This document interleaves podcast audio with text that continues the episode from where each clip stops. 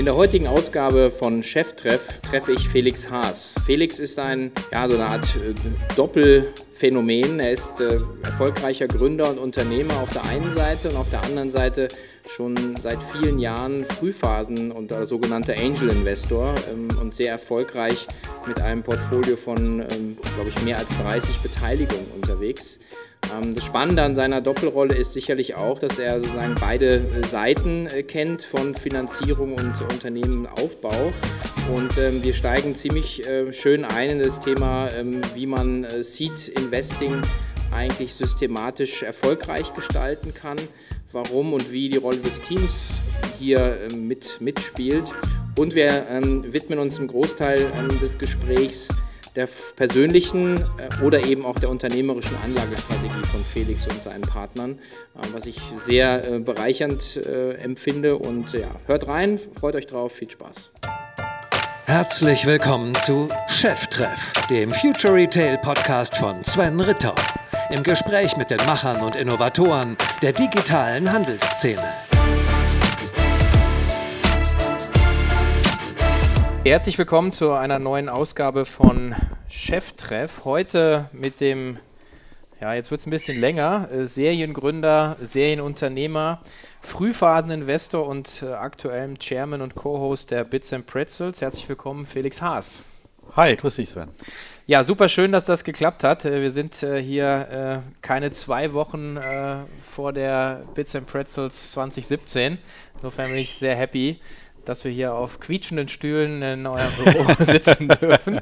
Ähm, wenn man dich trifft dann, ähm, und über dich liest, äh, dann fragt man sich eigentlich immer, äh, okay, der Typ ist 36. Ähm, wie hat er das eigentlich alles geschafft? Weil ich hole mal kurz nur mal aus. Du hast äh, ähm, eine frühe Gründung gemacht, dann äh, studiert, dann hast du Amiando gemacht, dann hast du ähm, ID Now gemacht jetzt gerade. Dann hast du parallel und sozusagen ähm, als, als Angel Investor sehr, sehr früh angefangen über dein Netzwerk. Ähm, heute in der Konstellation mit äh, Jan Becker, Andreas Elton, Robert Wutke 10x. Ähm, äh, wie passt denn das alles in, in, in so ein junges Leben rein? Du, wie passt das alles rein? Das musste meine Frau fragen, okay. die mir es auch immer vorhält, wie ich das jetzt irgendwie unter einen Hut bekomme. Ist nicht immer einfach, aber ich mache grundlegend, oder ich habe mich, ich habe mir ehrlich gesagt nie oder sehr selten nur so einen großen strategischen Rahmen gesteckt oder aufgemalt. Ich habe mich natürlich immer wieder mal damit beschäftigt, was will ich eigentlich und wo will ich hin. Aber ich habe mich immer größtenteils von dem, was ich tue, leiten lassen, dass ich coole Sachen machen möchte mit coolen Freunden, coolen Menschen. Ähm, okay. Und ich hatte das Glück, dass ich frühzeitig mit sehr guten Partnern zusammenkam oder beziehungsweise auch das Team bauen durfte mit Amiando, die zweite Gründung und ähm, dass das ein guter Erfolg war und dass dann darüber hinaus ich viele weitere interessante ähm, Menschen kennenlernen durfte und das hat mir immer großen Spaß gemacht, mit Menschen gemeinsam Sachen aufzubauen. Du, und daraus hat sich das eine oder andere dann organisch einfach so ergeben. Mhm. Weil die, die spannende äh, Sache, die, die ich fand damals bei dem Amiando-Verkauf, war ja dann so, äh, und das ist ja immer so die, die ja, für mich schon fast unverschämte Sicht immer von außen, dass dann eine Bewertung kommt und sagen dann, ja, okay, äh, was weiß ich, was auch immer es jetzt am Preis war, 10, 15 Millionen äh, und, äh, und dann wurde gesagt, ja, viel zu früh, viel zu billig und so weiter. Ähm, und das ist dann so, so, eine, so eine Wahrnehmung im Markt, wo man wieder sagt, ja, die deutschen Gründer verkaufen zu schnell und so weiter. Und ich hatte dann, mhm. ähm, also ich kenne das ja auch, dass dann sofort alle Leute immer wissen, warum es nicht klappt oder sie wissen, warum es klappt. Also jeder von außen hat immer sofort eine Meinung, eine feste. Ähm, und jetzt sozusagen viele Jahre später, rückblickend, muss man ja sagen, ja, ähm, wo ist eigentlich das Problem, oder? Also, weiß nicht, wie hast du das damals erlebt? Du, kann ich verstehen. Wir haben ja damals auch mit Amiando, ich sag mal, sehr richtig draufgehauen. Im mhm. positiven Sinne haben mhm. wir kommuniziert wie die Weltmeister. Mhm. Was, glaube ich, die wenigsten wussten oder vielleicht noch wissen, ist, das haben wir natürlich zum Teil gemacht, weil es wir waren in unserer, in dem Flow, die Firma aufzubauen, natürlich Center of Universe, Amiando und so weiter.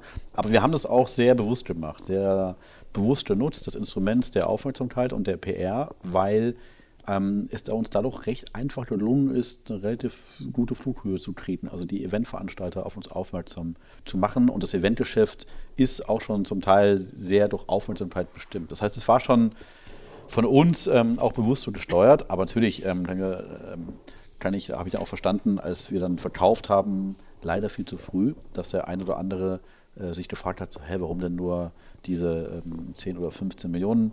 Ähm, ganz ehrlich, die offene und ehrliche Antwort als Unternehmer ist, es war für uns der richtige Zeitpunkt. Wir saßen dann 2010, das weiß ich noch, am Anfang des Jahres zusammen und hatten uns eigentlich eine Series B vorgenommen, also eine Finanzierungsrunde, um gegen die US-Konkurrenten bestehen zu können. Eventbrite und To haben dann auch Geld aufgenommen. Uns war mhm. klar, wir müssen Geld aufnehmen. Ja, mit unseren bis, da, bis dato 2, 3 Millionen Funding kommen wir jetzt nicht weit gegen 20, 30 Millionen Funding aus den USA. Mhm. Wir sind auch in diesen Prozess eingestiegen, das USB. Der lief auch ganz gut, hatten dann die Termsheets auf den Tisch, aber während des Prozesses kamen dann eben kamen zwei Interessenten an, um Amiendo zu kaufen. Eins davon war 10.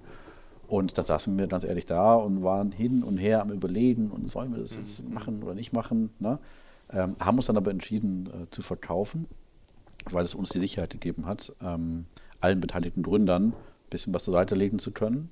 Und ähm, es gab schon Risiken im Geschäft. Also das Geschäft von Amiando sah von außen viel einfacher aus, als es innen drin war. Ne? Mhm. Also das ist wahrscheinlich bei meisten Geschäften so. Ja, ja. Aber die meisten dachten, das ist alles No-Brainer, wächst ja ohne Probleme. Wir sind auch gut gewachsen, aber das war schon, war schon ein, kein einfaches Geschäft. Wir hätten den Sprung machen müssen vom reinen Ticketing-Anbieter ja. hin zum Vermarktungsanbieter. Und das ist schon ein großer Sprung. Im Nachhinein ist man ja immer viel schlauer. Im Nachhinein ärgern wir uns, oder hey, ärgern ist das falsche Wort, wir sind ja alle glücklich, aber im Nachhinein dachten wir so, hey, hätten wir, ich glaube, wir hätten eine gute Chance gehabt. Weil wir waren in guten Position mit Amianso mhm. und hätten wir nochmal so 5, 7, 10 Millionen geraced, was wir hätten machen können zum Zeitpunkt, dann hätten wir vielleicht eine größere Firma gebaut. Aber du, der Hedgefonds, ne? Hedgte mal. Ja, ja, das ist. Äh, ja, ich erlebe dich auch nicht als, als Typen, der sozusagen, du sprechen wir nachher nochmal drüber, du hast, da siehst ja heute auch viele Deals, die dann immer wieder auch als Bumerang zurückkommen und mhm. das ist ja so ein bisschen auch mühsam, äh, glaube ich, dann immer so sagen, über hätte, hätte, ja, äh, nachzudenken. Ähm, dein, ich, meine Aussage fand ich eigentlich recht spannend, weil du gesagt hast, ähm, sozusagen, ihr hattet damals irgendwie ein Umsatzmultiple von 8, 8 bis 9, was, was ein super äh, Ergebnis ist ähm, am Ende ist es eine Timing-Frage. Also hält man noch weiter durch und hat dann das Multiple natürlich auf, ein, auf, einem höheren, auf einer höheren Flughöhe.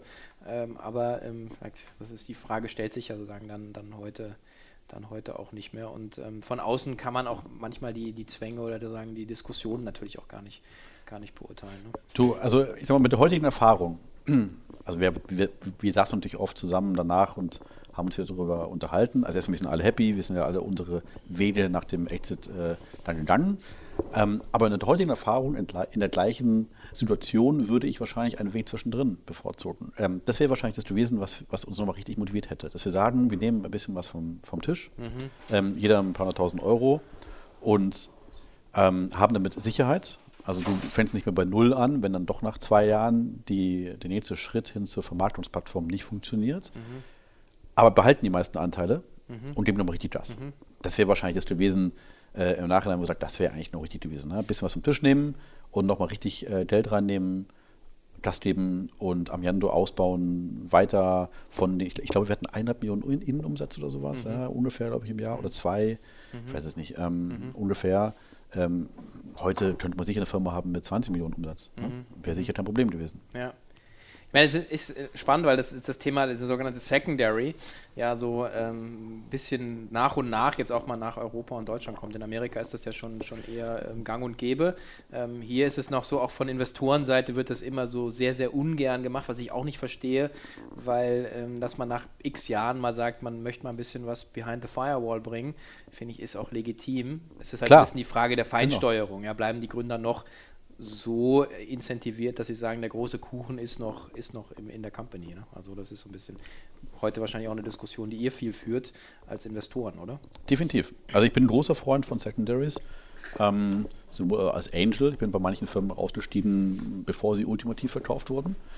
Ähm, also ein Secondary sollte natürlich immer so, so, gestaltet sein, dass der Gründer weiterhin motiviert ist. Also wenn ich jetzt ein Secondary mache und verkaufe drei Viertel der Anteile, kann auch ähm, passieren und, und äh, gut sein, aber als, ähm, als äh, in, der, in, der, normalen Konstellation ist ja ein Secondary dazu gedacht, dass du was vom Tisch nimmst als Gründer, um eben nicht genau wie wir damals in der Situation zu sein, dass du dann dich im Zweifel doch für den Exit entscheidest, für den mhm. frühen Exit, ähm, weil du Gedanken hast, ähm, dass du nicht mehr bei Null anfangen möchtest. Ähm, und das muss jetzt nicht unbedingt die richtige Entscheidung sein. Mhm. Ja, ich hatte dich dann, wir kennen uns ja auch von, von, von, von EO, von der Entrepreneurs Organization, und ich hatte dich aber immer sozusagen aus, aus beiden Richtungen also gesehen, aber da so und dann eben aber auch immer in der, in der Öffentlichkeit ähm, stark wahrgenommen. War für mich auch einer der ersten deutschen Unternehmer oder Gründerpersonen, die, die so, das hast du, glaube ich, sehr geschickt gemacht, die dann sich selber auch ein bisschen als, als Marke so aufgebaut haben. Also ich meine, du hast ja dann sehr früh angefangen mit Angel Investment und sehr stark auch ein Netzwerk aufgebaut. Also äh, im Prinzip mit dieser Amiando, ähm, mit dem Label kann man mhm. ja fast sagen und mit dem Erfolg dann auch. Ja, sozusagen. Ähm, war das einer der, der sozusagen der Hebel, um dann eben auch ähm, sozusagen in diese Position zu kommen, äh, viel Dealflow zu haben für dich?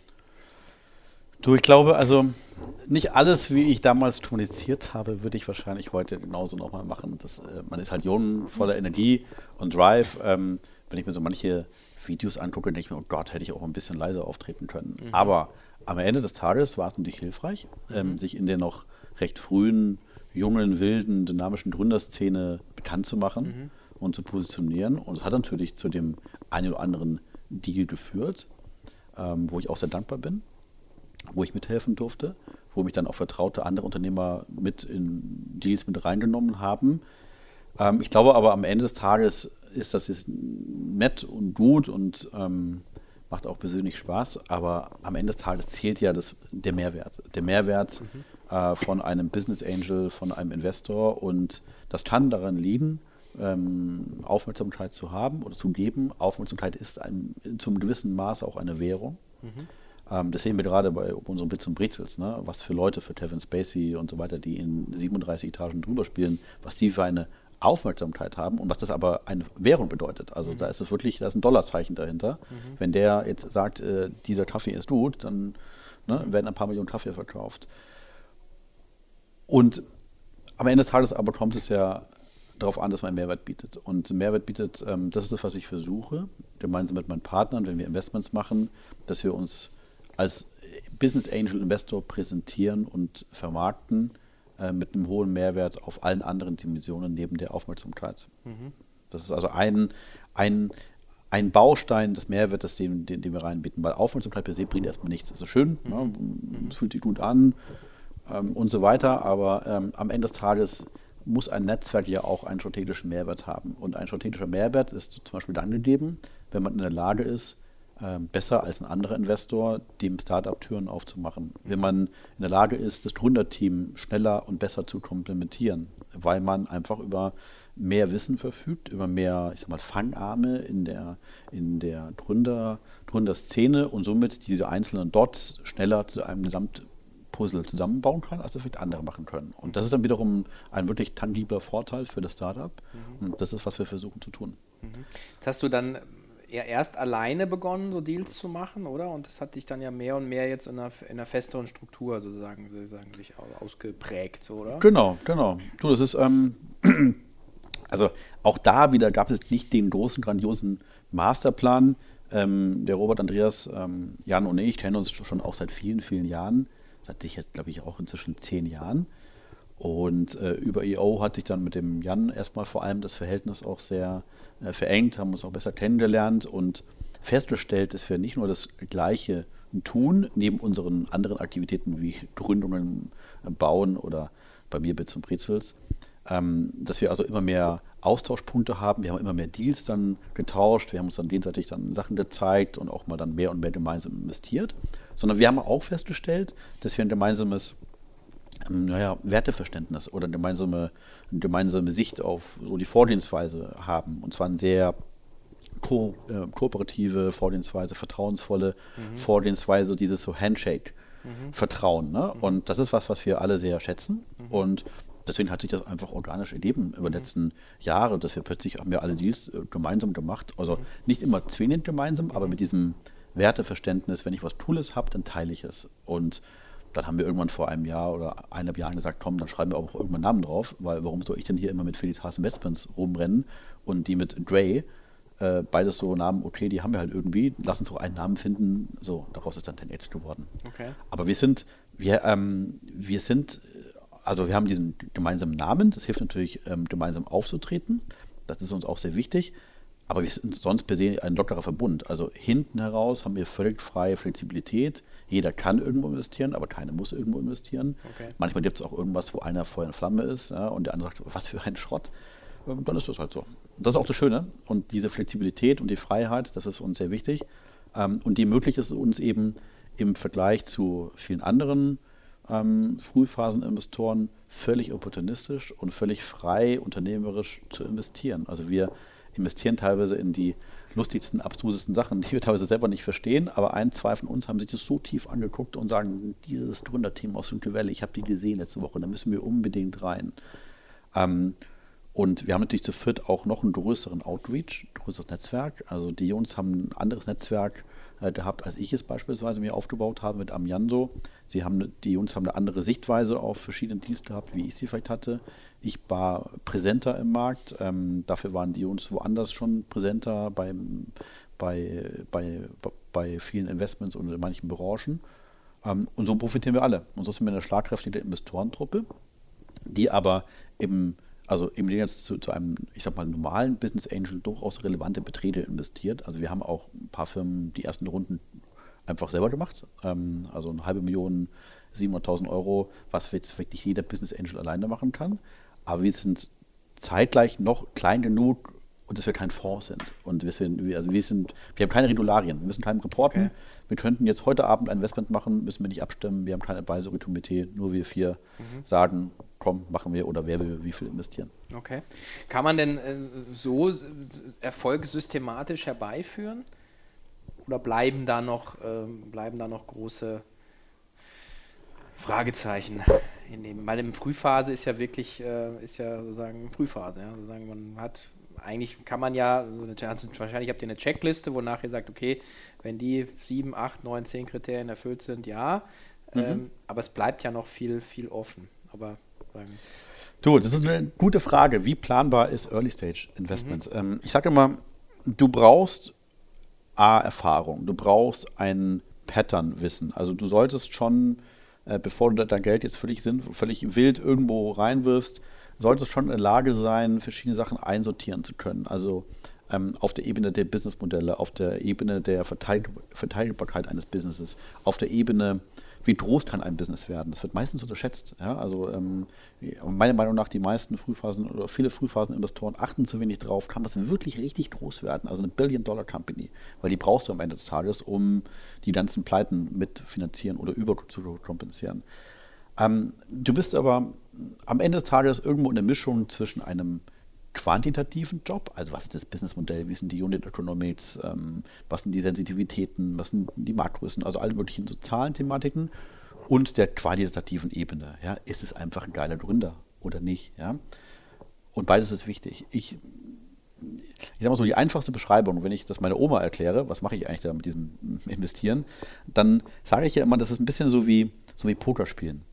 Also du tust etwas, wo du ähm, sehr analytisch vorgehen kannst. Also ich weiß nicht, ob du Poker spielst, mhm. Sven? Ja, also ich bin nicht gut, aber ich weiß, wie es Aber kannst du es ungefähr, ne? Ich kann es, ich verstehe es, ja. Genau, also du hast ja Karten auf der Hand und anhand dieser Karten und was die anderen da so tun und so, rechnest du die Wahrscheinlichkeiten aus. Ne? Also, huch, wie wahrscheinlich ist es jetzt, dass ich mit meinem, meiner König 10 da irgendwie gewinne, wenn da plötzlich dann mehr Karten auf dem Tisch liegen.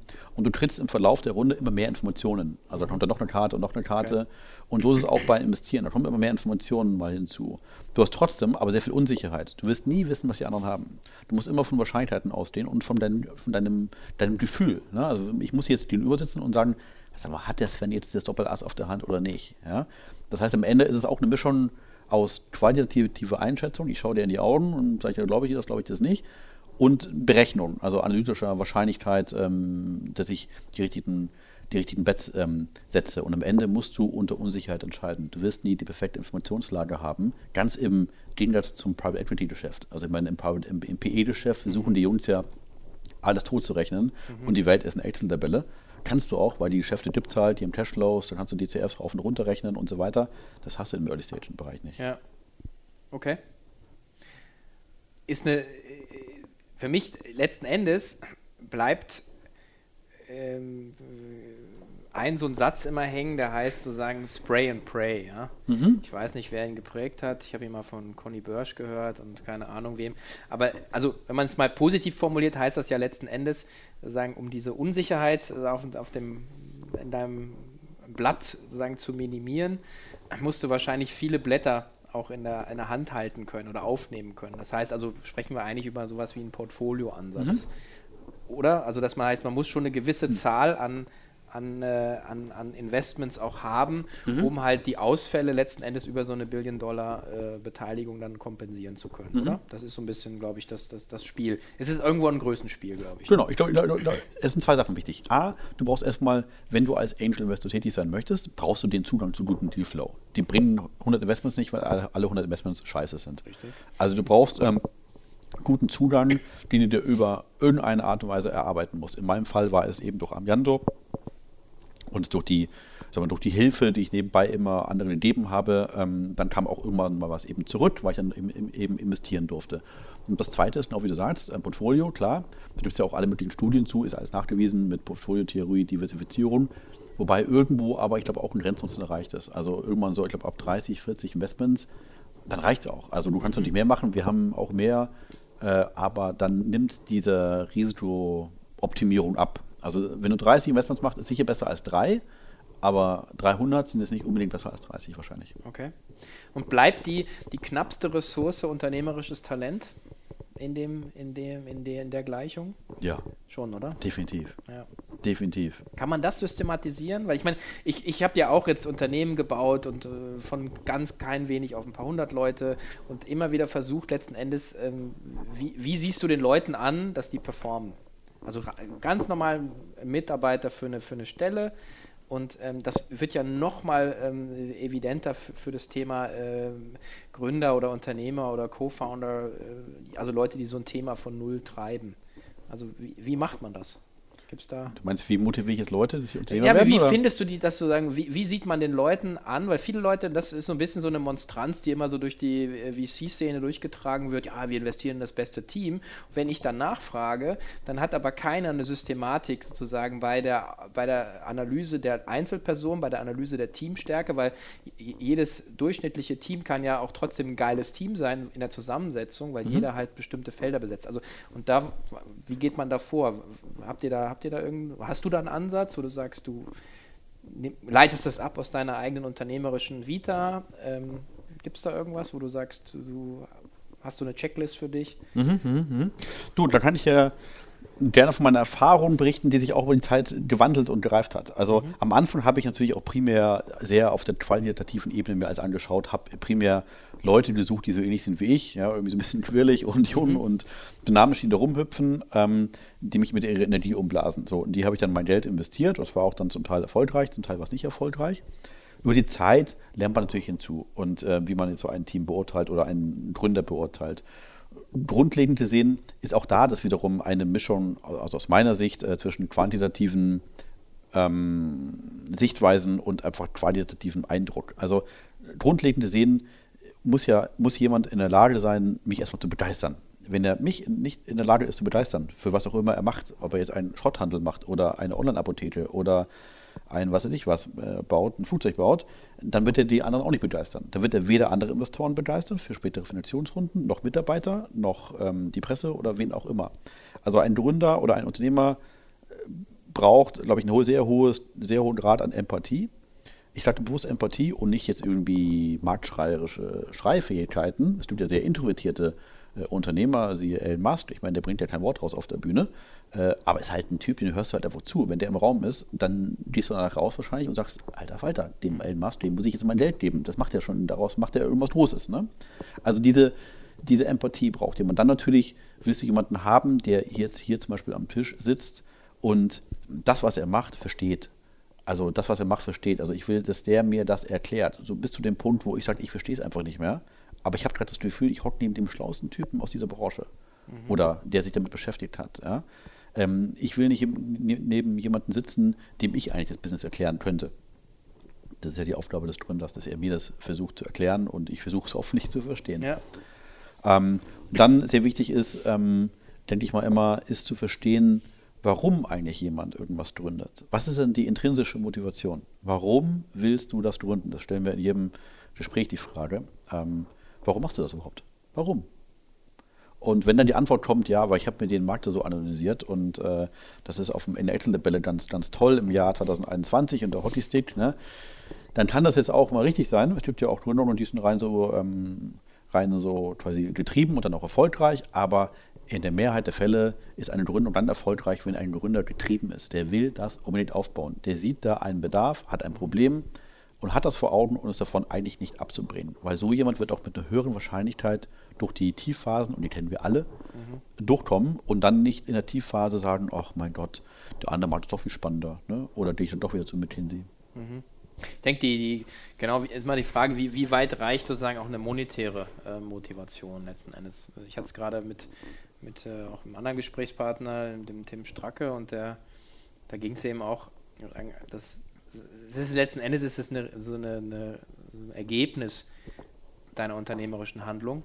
Es ist aber nicht äh, sozusagen das dein Primärziel, bei den meisten Unternehmern nicht. Also jeder sagt, na klar will er Geld verdienen und eine Kiste Gold nach Hause bringen, aber wenn das die einzige Motivation ist, dann genau, dann fällt es eigentlich mal, sofort um. Genau, also das, das ist, es ist äh, kein K.O.-Kriterium. Es gibt ja viele Beispiele von hypererfolgreichen Unternehmern, die sind rein monetär getrieben. Bei denen sind 100 Millionen besser als 50 Millionen, egal was er macht. Ja. Ist ja auch ein Erfolgsmodell. Aber ich glaube, ähm, die größere Erfolgswahrscheinlichkeit gibt es wahrscheinlich und auch wahrscheinlich die absolut größten Erfolge, wenn jemand intrinsisch motiviert ist. Mhm. Nimm, mal, nimm mal als bestes Beispiel einen Mark Zuckerberg. Mhm. Und Zuckerberg, den hatten wir ja 2008 bei Amiando, mhm. da haben wir uns damals ein paar Mal äh, gesehen ähm, und ausgetauscht. Und ich kann dir eins sagen, also der ist sowas von überhaupt nicht an Geld interessiert. Mhm. Also wir haben uns dann damals ein paar Mal ausgetauscht und ähm, ein, ein glaube ich, ganz gutes Gefühl bekommen, wie der Zuckerberg so tickt. Und ich kann dir sagen, ob der jetzt eine Milliarde auf dem Konto hat oder 30, das ist dem völlig egal. Mhm. Das ist dem wirklich völlig egal. Mhm. Der will da sein größtes Ding der Welt bauen. Ähm, nicht immer vielleicht so altruistisch, wie es gerne mal dargestellt wird, mit äh, Connect the World und so weiter, aber der will einfach sein größtes Ding bauen. Ob der jetzt da irgendwie eine Milliarde, eine Milliarde hat oder 30, ist ihm völlig egal. Und das sind dann, glaube ich, die Gründer, die ah, habe ich auch, das, das äh, bewundere ich, ja, die dann, so wie der Zuckerberg, ein Übernahmeangebot von einer Milliarde ausschlagen und dem Aufsichtsrat sagen, darüber brauchen wir gar nicht diskutieren. Natürlich verkaufen wir nicht. Währenddessen, wenn ich, wenn ich jetzt rein finanziell motiviert wäre, dann würde ich wahrscheinlich sagen, naja, so eine Milliarde, nicht schlecht, kann ich mitnehmen. Ne? Gut, dann, dann wird es schwierig, wenn man sozusagen als äh, Snapchat-Gründer dann sozusagen das Angebot ausschlägt und dann sozusagen gegen Zuckerberg antreten muss. Ähm, ups, wie, wie ja gerade, wie man ja gerade sieht, kann auch, kann auch schwierig werden, ja, so, so ein Angebot auszuschlagen. Kann aber funktionieren, ne? Kann aber funktionieren. Ja, ich, ich, also mein Prinzip, ähm, also ich, in der Situation war ich jetzt noch nicht zu sagen, jemand stellt mir so einen Sack Geld vor die Tür, wüsste ich nicht, ob ich da nicht dann auch umfallen würde. Also da gibt es wahrscheinlich die wenigsten, die dann sagen, okay, nee, äh, nee, also äh, eine Milliarde ist zu wenig. Ich, ich, ich glaube, die Company ist hier 100 Milliarden wert. Was soll ich denn sagen? Wir sind damals ja bei, bei 15 Millionen schon umgefallen. ja, passend zu der neuen Idee, auch ein wenig mehr über Anlage- und Investmentstrategien zu sprechen in, im Cheftreff, in unserem Podcast, haben wir uns die Put Your Money Where Your Mouth Is Sektion überlegt. Und ähm, da passt es natürlich sehr gut, auch mal auf unser eigenes Produkt hinzuweisen. Wir haben ja vor äh, fast zwei Jahren einen, einen, eigenen Index definiert, der praktisch den globalen Online-Handel abbildet, den Glory 25. Und ähm, auf diesen Index haben wir ein eigenes Aktienfondsprodukt aufgelegt, zusammen mit äh, Partnern. Und dieses Produkt kann sozusagen jederzeit von jedem ähm, über sein Online-Depot gekauft werden. Wir haben uns ungefähr momentan eine Rendite von 20 Prozent erarbeitet. Und die Idee hinter dem Produkt ist letzten Endes das ganze Segment Online-Handel weltweit für jedermann handelbar zu machen zu sehr, sehr günstigen Kosten. Und ich möchte einfach jedem das mal ans Herz legen, sich das anzuschauen. Und zwar unter der Website www.globalonlineretail.com oder eben glory25.com. Das schreibt man äh, glore25.com. Dort sind alle relevanten Anlageinformationen zu finden oder eben verlinkt. Und wie gesagt, die Idee oder unsere Idee zusammen mit Jochen äh, und mir war es und ist es, hier das ähm, aus unserer Sicht extrem spannende Wachstumssegment des E-Commerce oder globalen Onlinehandels eben für jeder Bar investierbar zu machen. Schaut doch einfach mal rein und bei Fragen gerne auch äh, eine Mail an uns. Eine, eine Sache noch mit dem Portfolioansatz ist ja so ein bisschen, ähm, die, die wir jetzt sozusagen auch, auch sehen. Wir haben ja äh, den, den, kleinen Aktienfonds da aufgelegt für, für sagen, oder den E-Commerce-Index und äh, der funktioniert eigentlich ziemlich ähnlich, weil wir eigentlich auch gesagt haben, naja, wir, wir, wir wissen, heute nicht, mit so zwei, zwei Jahre im Markt, man kann eigentlich nicht sagen, welche Einzeltitel wirklich outperformen. Mhm. Und das ist so ein bisschen schon eine Analogie zum, zum Early Stage, wo du sagst, du weißt es einfach nicht. Und deswegen glaube ich schon auch, dass, ähm, dass diese, dieser Portfolio-Gedanke 25, 30 Titel hat zwar nicht diese Outlier-Geschichte, aber du hast halt insgesamt dann halt für, für dein Investment äh, Basket sozusagen eine, ähm, einfach ein sehr viel angenehmeres Risikorenditeprofil. Ja? Und das ist so ähm, auch eine spannende Diskussion, die wir gerade führen, also für den ganzen Secondary-Bereich. Ähm, ich glaube, deswegen werden die PEs da alle scheitern, weil die halt sich tot analysieren. Und du müsstest auch da eigentlich ein bisschen einen, einen Approach wählen, der ein bisschen weiter weg ist von der Leinwand, sage ich immer. Mhm. Wo du halt sozusagen nicht so ganz nah dran und die Pixel siehst, sondern einfach du siehst das Gemälde. Aber das siehst du halt einfach nur von, das siehst du von 10 oder 20 Meter Entfernung, je nachdem wie groß es ist. Mhm. Aber nicht, wenn du so nah dran stehst. Und ich glaube, das ist so ein bisschen das vielleicht auch, wo sich der, der Markt so ein bisschen, so ein bisschen hinbewegen könnte. Ähm, du hast vorhin gesagt, ihr habt ähm, sozusagen Investitionsschwerpunkt, sagen thematisch, branchenseitig eher nicht, weil sagen, ihr macht relativ viel und breit. Ja? Ihr macht ähm, Marktplätze. Es, ich würde mal so eine, eine gewagte These hin, äh, dir sagen, ich glaube, es gibt wahrscheinlich fast keinen Frühphaseninvestor, der breiter investiert als wir. Wir investieren von Golfbällen in München über Software as a Service, über E-Commerce, über Hightech in Silicon Valley, Hardware, Handschuhe, ähm, Malonensäure, Bioproduktion aus Silicon Valley von Stanford. Ähm, von Stanford-Studenten gerade äh, vor zwei Wochen in Y Combinator investiert, in ein self, also selbstfahrendes ähm, Auto für Firmen, Campus, Campus, Campi, also für Firmen, ähm, also Gebäude, mhm. ähm, also von A bis Z. Mhm. Teilweise auch in Sachen, wo wir hier drin sitzen und sagen, sag mal, ist eigentlich diese Einheit jetzt Megawatt oder Milliwatt oder was ist das oder was ist das überhaupt für eine Einheit? Ne? Okay. Aber am Ende des Tages investieren wir immer dann, wenn wir das Gefühl haben, das ist ein richtig cooles Team. Und natürlich, wenn da so sehr gute Co-Investoren dabei sind, ja. wie Sequoia oder Benchmark, dann ist es wahrscheinlich auch nicht ganz dämlich, sich, sich da dran zu hängen. Mhm. Ja, und mit solchen Leuten dann investieren zu können, muss man sich auch erstmal erarbeiten, ne? über die, die letzten Jahre, also Jahrzehnte ja fast. Also wenn man die Mannjahre zusammenwählt, das ist natürlich schon Wahnsinn. Da haben wir, genau, also das war auch ein Vorteil, dass wir zu viert sind. Ähm, wir haben alle vier auf unsere jeweilige Art und Weise in den letzten zehn Jahren, glaube ich, sehr viel geholfen, sehr viel sehr kooperativ zu vielen Leuten verhalten, haben immer Runden ermöglicht, ähm, sind mitgegangen und das natürlich freut einen natürlich dann auch, wenn dann was zurückkommt im Sinne von Deal-Sharing. Also wir kriegen sehr viele Deals von Gründern, wo wir schon mal investiert sind, weil die wiederum andere Gründer früh sehen, also auch teilweise vor den VCs. Das sind eigentlich die besten Deals, ja, wo wir sagen, da kommt was hier auf unseren Tisch ähm, vor den VCs der Gründer fängt gerade erst an, kommt aber über eine unserer mhm. Trusted Referenzen und wir sind in der Lage, die ersten 200.000, 300.000 Euro denen zu geben mhm. äh, und dann mit unseren befreundeten VCs dann die nächsten Runden dann gemeinsam zu gestalten. Und wir haben auch viele VCs, mit denen wir uns austauschen, monatlich, äh, wo wir vielleicht mal mitmachen können. Ne? Wenn die da eine Million, zwei Millionen investieren, dann tun unsere 100.000 auch nicht weh.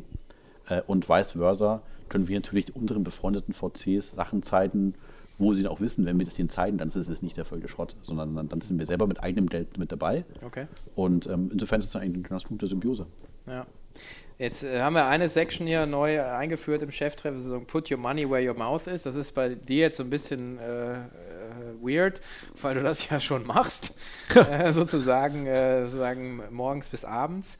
Ähm, dennoch interessiert mich natürlich und sicherlich auch die, die Podcast-Hörer, was macht ein Felix Haas eigentlich, äh, wenn er ein bisschen was hinter der Firewall hat? Also wenn, wenn da hat man ja auch die Situation, Äh, und das klingt ja immer draußen so komisch, wenn man sagt, so ja, jetzt, jetzt hat man halt Geld.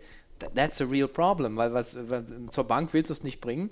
Ähm, so, was, was, womit beschäftigst du dich, wo du sagst, also wenn du schon so, so, eine, äh, so eine Exposure hast in deinem Berufsleben, mhm. äh, unterstelle ich jetzt mal, ist wahrscheinlich unwahrscheinlich, dass du jetzt irgendwie dein Geld ins Casino trägst, sondern was schaust du dir dann an? Also was für Themen äh, sagen die, die sagen, nicht jetzt mit deinem Geschäft zu tun haben? Du, das kann ich dir ganz ähm, pragmatisch beantworten. Wo trage ich meinen, meinen kleinen Geldbeutel hin? Ähm, zum einen natürlich ein Großteil in unsere ganzen Startups. Also das ist wahrscheinlich somit das risikoträchtigste, was man so tun kann. Ähm, dem bin ich mir auch sehr bewusst und kriege von von meinem Elternhaus immer regelmäßig eins auf den Deckel, was das dann soll. Kannst du nicht endlich mal nur ähm, Aktien kaufen oder irgendwas Sicheres machen? Ähm, ich glaube aber, aber, grundlegend gesehen ist die Asset-Klasse Startups ähm, nach wie vor hochinteressant und äh, sehr riskant, aber auch mit sehr hohen Chancen versehen. Also wir haben intern einen deutlich zweistelligen IRR, also jährlichen Return über die letzten, letzten zehn Jahre und ich hoffe auch, dass wir in den nächsten zehn Jahren so da weiter ähm, unterwegs sind. Ähm, dann aber natürlich, ich habe auch Aktien, macht mir auch großen Spaß, ehrlich gesagt. Ich habe keinen einzigen Fonds. Ähm, weil ich müsste mal eure mal kaufen natürlich, äh, also mal hier lobend erwähnen.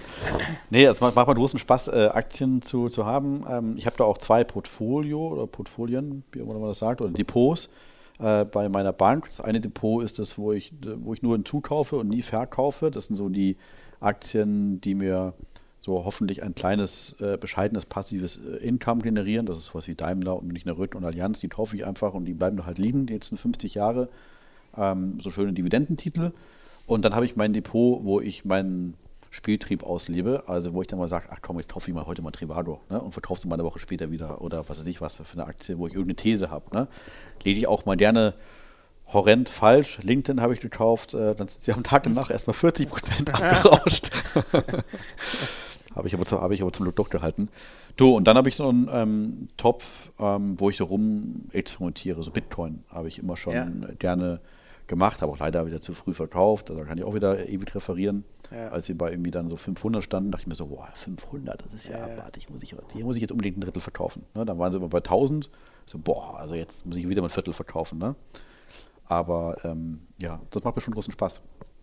Ja, das äh, Bitcoin-Thema habe ich auch ehrlich gesagt über dich äh, bekommen. Da habe ich mich auch ein bisschen, ein bisschen reingegraben. Das ist ja das eine ist ja das Spekulationsthema, das andere ist ja die, die Technologie. Also sagen, das sind ja zwei verschiedene Themen. Tito, beides also, spannend. Genau. Vor allem die Technologie. Ja, Hochspannend. Ja. Hochspannend, ne? Also da kann man sich auch, da habe ich angefangen um sieben und irgendwann um nachts um eins habe ich gemerkt, meine Augen brennen. Äh, dann irgendwann aufgehört, mich im Internet weiter äh, fortzubilden. Aber ähm, finde ich auch ein echt, echt, echt spannendes Thema, einfach auch perspektivisch zu sagen, was, was ist das an, an, wieder an Dynamik, was sie sozusagen reinbringt in die, in die Wirtschaft. Ja, das ist ja. Definitiv. Also weißt du, ähm, was ich sehr, sehr spannend finde zu beobachten bei diesem ganzen Thema Kryptowährungen, wie viel Emotion da wieder zurück ist. Also, das ist unfassbar, wenn du das Thema Bitcoin, das Wort Bitcoin im Mund nimmst. Ne? Wenn ich das bemerke bei alten Schulfreunden, wenn wir so einen Skiurlaub fahren, ne? dann kommen die plötzlich an und fragen mich, sag mal, Bitcoin, muss ich die kaufen? Was ist damit und wie funktioniert das? Und dann, und dann versuche ich zu erklären, so ungefähr, wie das funktioniert. Technisch ist ja nicht ganz trivial mit dieser Blockchain und so weiter. Ne? Mhm. Und da ist so viel Interesse, so viel Emotion dahinter, das erinnert mich so ein bisschen an den neuen Markt von früher. So, oh, diese neuen Internetkisten, da muss man doch reingehen und so. Ne? Und wie funktioniert das überhaupt? Ich bin mir nicht so sicher, wo wir rauskommen am Ende des Tages mit diesen ganzen Kryptowährungen und Bitcoin und schieß mich tot. Ähm, ich glaube, da ist wahnsinnig viel Potenzial, aber auch viel hm, Potenzial nach unten. Ich glaube aber, die Technologie, die ist richtig faszinierend. Ja. Also die, die dahinterliegenden Konzepte, die finde ich hochfaszinierend und ich glaube, es ist ein bisschen so wie damals in der New Economy. Also es kann sein, dass wir in so einer lustigen Bubble sind und alle hier reden von Neo und IOTA und Ethereum und Bitcoin und davon tracht dann alles ab, das meiste, aber irgendwas anderes kommt hervor, was dann nochmal Faktor 100 größer wird. Ich meine, so wie damals New Economy ist ja auch 95 Prozent in den Teller gerauscht und gibt es heute nicht mehr, aber die Amazons und die Ebays und die Doodles und wen auch immer, ähm, wer damals dabei war, den, die, die haben wir heute immer noch und zwar um Faktor 100 größer. Ja. Ich kann mir vorstellen, dass dieses Thema Blockchain ein bisschen vergleichbar ist. Wir wissen noch nicht, was am Ende rauskommt, aber irgendwas, glaube ich, wird da schon rauskommen. Ja, und ich hatte, was mich ein bisschen äh, frappiert hat sogar, war, dass die, ähm, also ich unterschreibe das auch sofort, ist letzten Endes die, die, äh, dass es auch ein Finanzierungsinstrument jetzt einfach mittlerweile geworden ist, dass man sagt, man gibt einfach eine eigene Währung raus. Bei diesen ICOs, ne? genau. Und, äh, und dann Aber das ist, glaube ich, so wilder Westen, wenn du mich fragst. Ja, ja.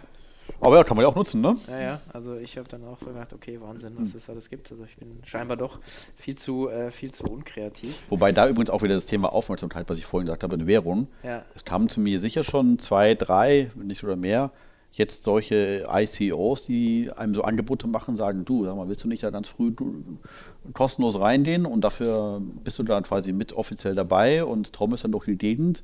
Ähm, also man nutzt, man versucht oft diese Aufmerksamkeit zu nutzen, um sowas jetzt hochzuschießen, aber da versuche ich mich fernzuhalten, weil das natürlich ein heißes äh, also Heißer Ritz, ne? Ja. ja. meine Idee ist natürlich auch hier mit, mit deiner äh, Prominenz und Aufmerksamkeit diesen Podcast weiter zu pushen. Deswegen würde ich dir mit gerne. Mit meiner weltweiten Prominenz. naja, also so ganz so unbekannt bist du jetzt, glaube ich, nicht. Ähm, ich würde wahnsinnig hm. gerne noch zum Abschluss ähm, einfach äh, auch, auch nochmal auf, auf das gerade groß anstehende Event hier für, für unseren Münchner Raum, äh, nämlich die Bits and Pretzels, auch gerne nochmal eingehen. Die ist mhm. jetzt am äh, 24. bis 26. September. Genau. Hier in München, also Sonntag in der Woche geht's los los sozusagen. Ähm, ja, einfach, wo steht ihr? Was habt ihr vor? Also ich habe äh, hab, hab Großes schon gesehen. Äh, bin ja bin ja Stammgast, aber ich freue mich darauf, aber vielleicht mal kurz. Ja, du bist ja, du gerne, du bist ja Sven einer der Unterstützer der ersten, der ersten Stunde. Also jetzt sind es noch also elf, zwölf Tage bis zum Event. Ähm, jetzt sind wir natürlich jeden Tag im Einsatz. Äh, morgens um sieben fängt es an. Arbeiten gemeinsam mit unserem Team jetzt an dem Schliff für die finale Agenda aber eigentlich mehr oder weniger alles steht. Ein paar Announcements kommen jetzt noch die nächsten Tage, die wir jetzt noch abschließen und dann werden wir auch bald voll sein. Wir haben uns ja entschieden, dass wir dieses Jahr bewusst bei 5000 Leuten zumachen. Ja. Das war die Größe vom letzten Jahr und das war eigentlich super. Ne? Das war groß genug, um so den Stars wie Kevin Spacey eine schöne Bühne zu bieten und mal, ein, ein Event zu haben mit, mit vielen Teilnehmern und einer großen Börse an an Menschen und an äh, Kontakten und Begegnungen.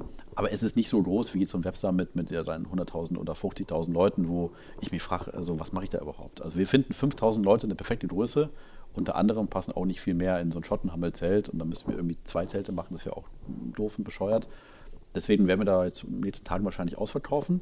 Du, und wir freuen uns. Also ähm, wir haben dieses Jahr eine Mischung gewählt bei den Speakern, äh, bewusst äh, Unternehmer, aber auch Schauspieler, äh, aber auch wirklich mal sehr erfolgreiche, aber unbekanntere Unternehmer. Ähm, wir haben die Academy Stage zurück. Äh, das war letztes Jahr ein Riesenerfolg mit dieser Bühne, weißt du, wo die alle mhm. quasi zu einem Thema wirklich was erzählen, also ohne große Story. Ähm, wirklich ein Learning zu einem Thema und dann gehst du raus als Gründer und sagst, cool, jetzt habe ich das mal verstanden oder gelernt. Wir haben neu die Corporate Stage, wir haben neu die Investoren Stage und Teammaking. Wir haben Tabletappen weiter verbessert, Matchmaking-Formate eingeführt. Also ja, wird glaube ich cool. Mhm. Wir freuen uns schon riesig drauf. Ja, also ich äh, bin auch schon äh, echt gespannt und äh, freue mich. Ich habe gesehen, äh, Kevin Spacey kommt zurück. Kevin kommt zurück. Genau, also habt ihr ihn, habt ihr ihn, habt ihr ihn gut gepampert äh, im letzten Jahr, glaube ich. Also der war, glaube ich, ganz happy. Er macht der war happy, ja. der, war, der war happy. Ja. Wir waren da noch in Verbindung und ähm, der kommt zurück. Ja. Ja, sehr cool. Also ich, äh, ich drücke die Daumen für den Endspurt. Ähm, ich freue mich drauf und ähm, ja, in diesem Sinne, ähm, vielen, vielen Dank für das äh, also super Gespräch. Ähm, wieder, wieder viel gelernt. Ich hoffe, ihr da draußen auch. Und wir sehen uns dann ja spätestens Sonntag in einer Woche. Sehr super, würde mich freuen. Ja, danke dir. Alles klar, danke Sven. Ciao. Ciao.